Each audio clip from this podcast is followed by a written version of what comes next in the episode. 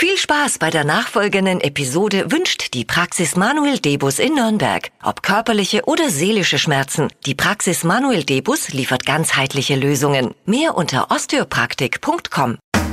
Fränkisch für Anfänger und Fortgeschrittene. Heute Die Damm.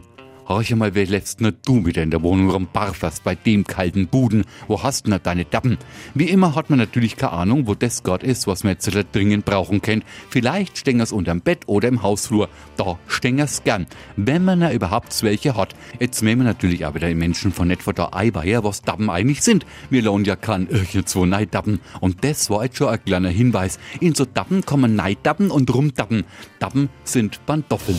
Fränkisch für Anfänger und Fortgeschrittene. Montag früh eine neue Folge und alle Folgen als Podcast auf podu.de.